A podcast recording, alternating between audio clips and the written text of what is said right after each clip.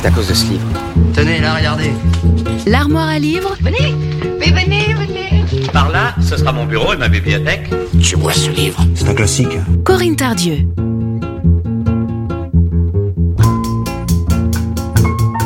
Bonjour à toutes et à tous.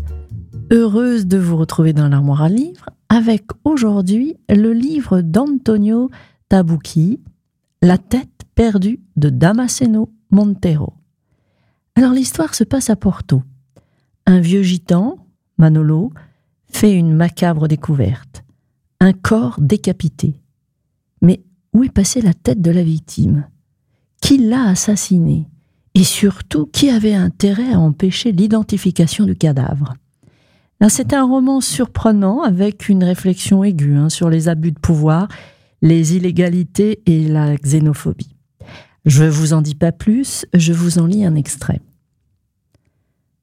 Manolo le gitan ouvrit les yeux, regarda la faible lumière qui filtrait à travers les interstices de la baraque et se leva en essayant de ne pas faire de bruit.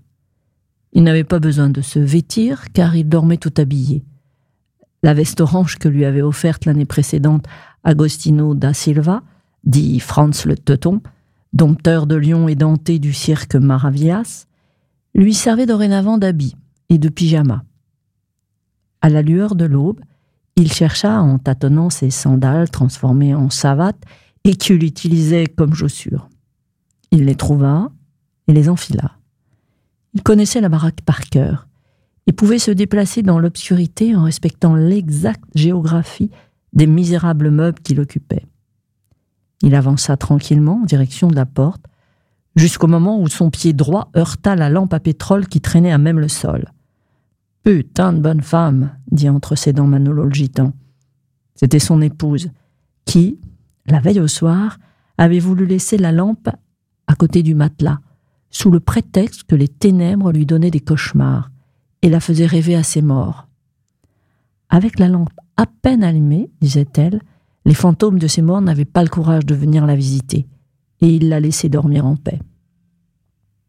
Oh, oh, oh, que fait Elrea par ailleurs? Son épouse avait la voix pâteuse et incertaine de quelqu'un qui est en train de se réveiller. Elle lui parlait toujours en geringonza, un mélange d'argot gitan, de portugais et d'andalou. Et elle l'appelait Elré, le roi. Hum, roi d'un beau merdier, aurait eu envie de répliquer Manolo. Mais il ne dit rien. Ouais, roi d'un beau merdier, en effet. Alors qu'autrefois, ça oui qu'il était le roi.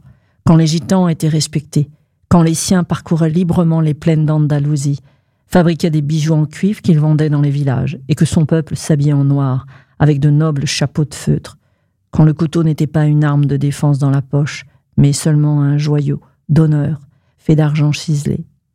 Ça, c'était l'époque du roi.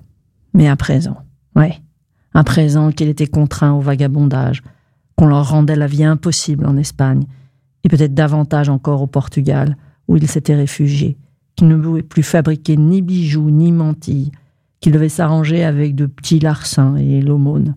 Quel foutu roi il était, Manolo. Le roi d'un beau merdier, se répéta-t-il dans la tête.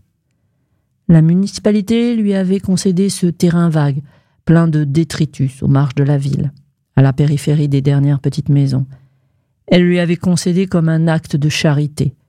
Il se souvenait bien de la tête du fonctionnaire qui signait la concession, d'un air à la fois condescendant et apitoyé. Douze mois de concession à un prix symbolique.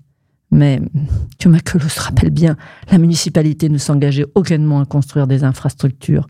L'eau et le gaz, on n'en parlait même pas. Et pour chier, il n'avait qu'à aller dans la pinette. De toute façon, les gitans y étaient habitués. Du même coup, ils fertiliseraient le terrain. Mais attention, la police était au courant de leur petit trafic et les aurait à l'œil. Roi d'un beau merdier, pensa Manolo, avec ses baraques de carton couvertes de tôle, qui l'hiver ruisselaient d'humidité et devenaient des fours en été. Les grottes sèches et salubres de son enfance à Granada n'existaient plus.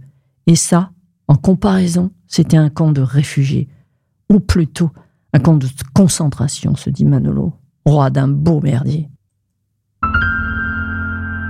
Voilà, je vous laisse découvrir la suite. C'était La tête perdue de Damasceno Montero d'Antonio Tabucchi. Bonne lecture et bonne écoute sur Sun. À mardi prochain. L'armoire à livres, tous les mardis sur Sun.